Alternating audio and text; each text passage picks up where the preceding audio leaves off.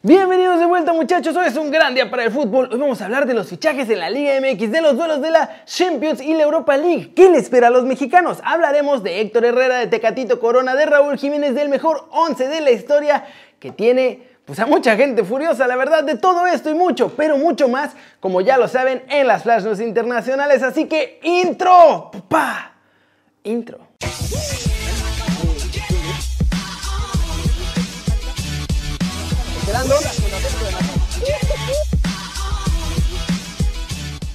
Arranquemos el video de hoy muchachos duro y sin escalas. Vamos con todos los fichajes que siguen haciendo oficiales en la Liga MX y con el humito que está saliendo para esta semana.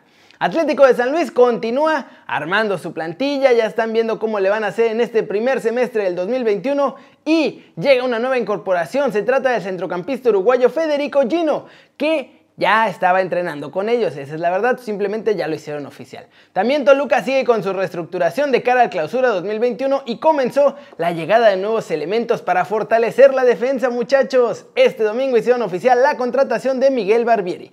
Otro que ya está firmado es Daniel Segura, quien será anunciado en las próximas horas o ya va a ser oficialmente refuerzo del Puebla para cuando ustedes estén viendo este video. Y la mala noticia de los Pumas se hizo realidad, muchachos. Carlos González será nuevo jugador de los Tigres de la Autónoma por 5.5 millones de dólares. Cocolizo será anunciado por los del Tuca Ferretti, pero se va a incorporar a los trabajos hasta el 27 de diciembre, pues le van a dar vacaciones. Y para cerrar, vamos con rumores. Un mito del bueno, muchachos. Javier Aguirre podría ser la llave para que Gio Dos Santos finalmente sí llegue a los rayados. Eso sí, Rayados pagaría el fichaje con lana y no el paquetronco de intercambio que quería América mandándoles a Gio con Ibarwen y Roger por solo Funes Mori y Charles Rodríguez. y bueno, la llegada de Alan Medina al América tomará más tiempo porque Chivas también quiere al jugador de los Diablos Rojos. Eso sí, en el rebaño no hay billete y lo quieren fiado, así que se ve difícil que lo puedan llevar y de hecho parece que Chivas va a terminar todo el mercado sin fichajes. ¿Cómo la ven? Así las cosas con los movimientos oficiales y el humito el día de hoy. En la semana va a haber más movimientos, sobre todo también de Pumas y de la Fiera, como ya acabaron, ahora sí, a comprar y vender. Primer juego de la temporada, muchachos. Recuerden jugar conmigo en footballteamgame.com diagonal LA. Vamos a cambiar a un estilo más ofensivo para tener más chances de ganar. Y ahora sí, dinerito gratis por hacer actividades y vamos con el partido. Estoy jugando muy bien. Nos vamos a poner 1-0 al frente y seguimos atacando con todo, muchachos. Tremendo. No puede ser, se viene una terrible lesión para mí. Y ahora, ¿qué va a pasar con mi carrera? Eso lo vamos a saber en el siguiente episodio muchachos. Síganme y sigan en el link aquí abajo para jugar conmigo. Siguiente noticia muchachos. Hubo sorteo en la Champions League. Los mexicanos ya tienen listo su destino y en la Europa League también. Vamos a ver cómo está la cosa. Empecemos con las Champions, donde solo tenemos a Tecatito y a Héctor Herrera, mejor conocido por todos como el más guapo, exacto, de todos nosotros. El Porto tendrá una dura prueba pues va contra la Juventus del comandante Cristiano Ronaldo, del ahora super goleador Álvaro Morata y pues ahora sí que les tocó bailar con la más fea. Se ve muy complicado que puedan clasificar a cuartos. La última vez que se enfrentaron en una eliminatoria directa, la Juve ganó tranquilamente 3 a 0 en el global después de ganarles 2 a 0 el primer partido y 1 a 0 el segundo. Además, la defensa está dura y van a necesitar al mejor Tecatito si quieren un milagro. Herrera y el Atlético la tienen ligeramente menos complicada. Es cierto, Chelsea se fue invicto y tienen mucho talento, pero sus fichajes no han terminado de cuajar y HH va a ser fundamental en el medio campo si los colchoneros quieren pasar. Por cierto, Herrera está lesionado de nuevo, se resintió de su lesión y no volverá a jugar hasta el 2021, así que se perderá 3 a 4 partidos de la Liga de España, pero regresa a tiempo para la Champions. En Europa League hay duelo que podría ser entre mexicanos. Eugenio Pizzuto está totalmente recuperado y podría entrar en la nueva lista de Lille para el torneo. Ellos enfrentan al Ajax de Edson Álvarez, aunque la verdad va a ser duelo con sabor mexicano en la Vancomer. Eso es lo que parece. Con PSB también hay dudas. Los granjeros van ahí agarrando ritmo con Roger Smith y a ver si Guti ya puede volver a la titularidad para ese entonces o si estará en la Vancomer ante Olympiacos. Y finalmente el que parece tener la más sencilla es Chucky Lozano con el Napoli porque van ante el Granada y aunque es un equipo muy luchón, los italianos son muy superiores en talento. Así están las cosas. Mis pronósticos están divididos, muchachos. Creo que el Porto pues, va a perder ante la Juve. Aunque Atlético sí va a eliminar al Chelsea. Y en Europa League, Lille elimina al Ajax, el Olympiacos elimina al PSV Y obviamente creo que el Napoli sí le va a ganar al Granada. Un mito muchachos, más, pero ahora internacional con nuestros mexicanos porque hay rumores sobre el futuro de Chucky Lozano y también información desde Napoli y el fichaje bomba de los Wolves quiere a Tecatito en la Premier. Empecemos con Chucky Lozano. Hace un par de semanas estaba el rumor de que el Real Madrid estaba interesado en el Muñe Diabólico.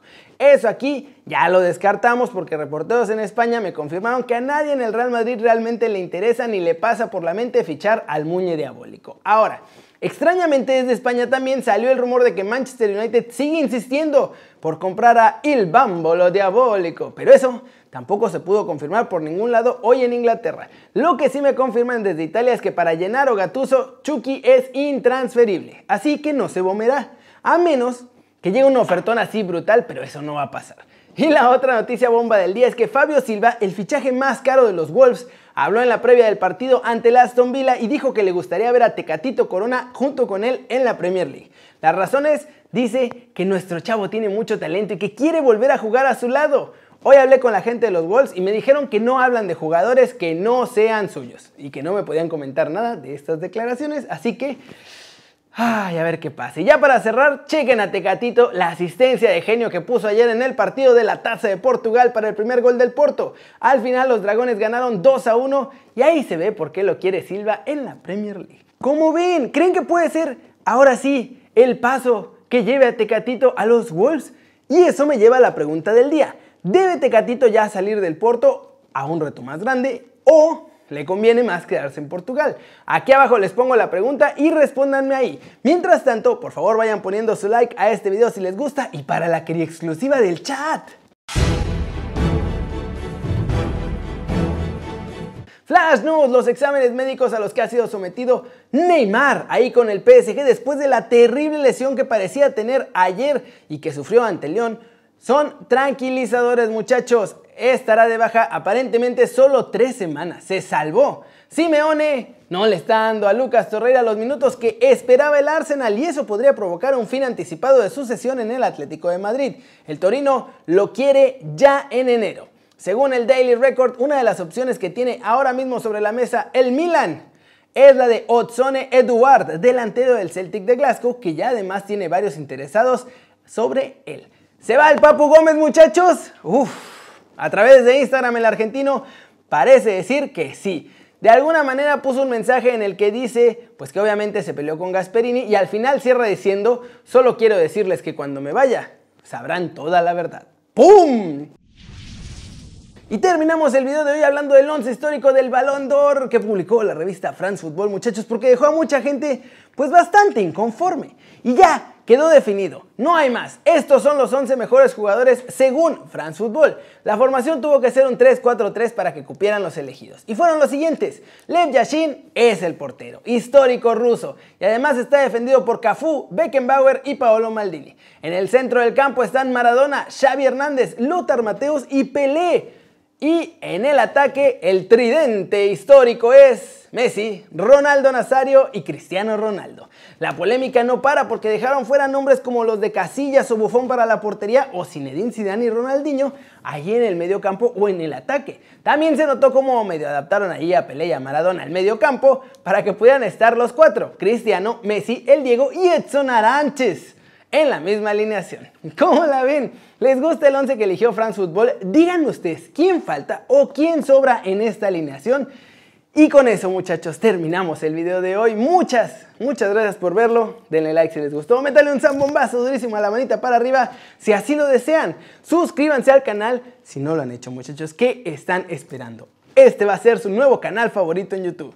Denle click a la campanita para que hagan marca personal a los videos que salen cada día. Ya saben que yo soy Kerry como siempre, me da mucho gusto ver sus caras sonrientes, sanas y bien informadas. Y aquí nos vemos mañana desde la redacción. Qué grandes muchachos. Chao.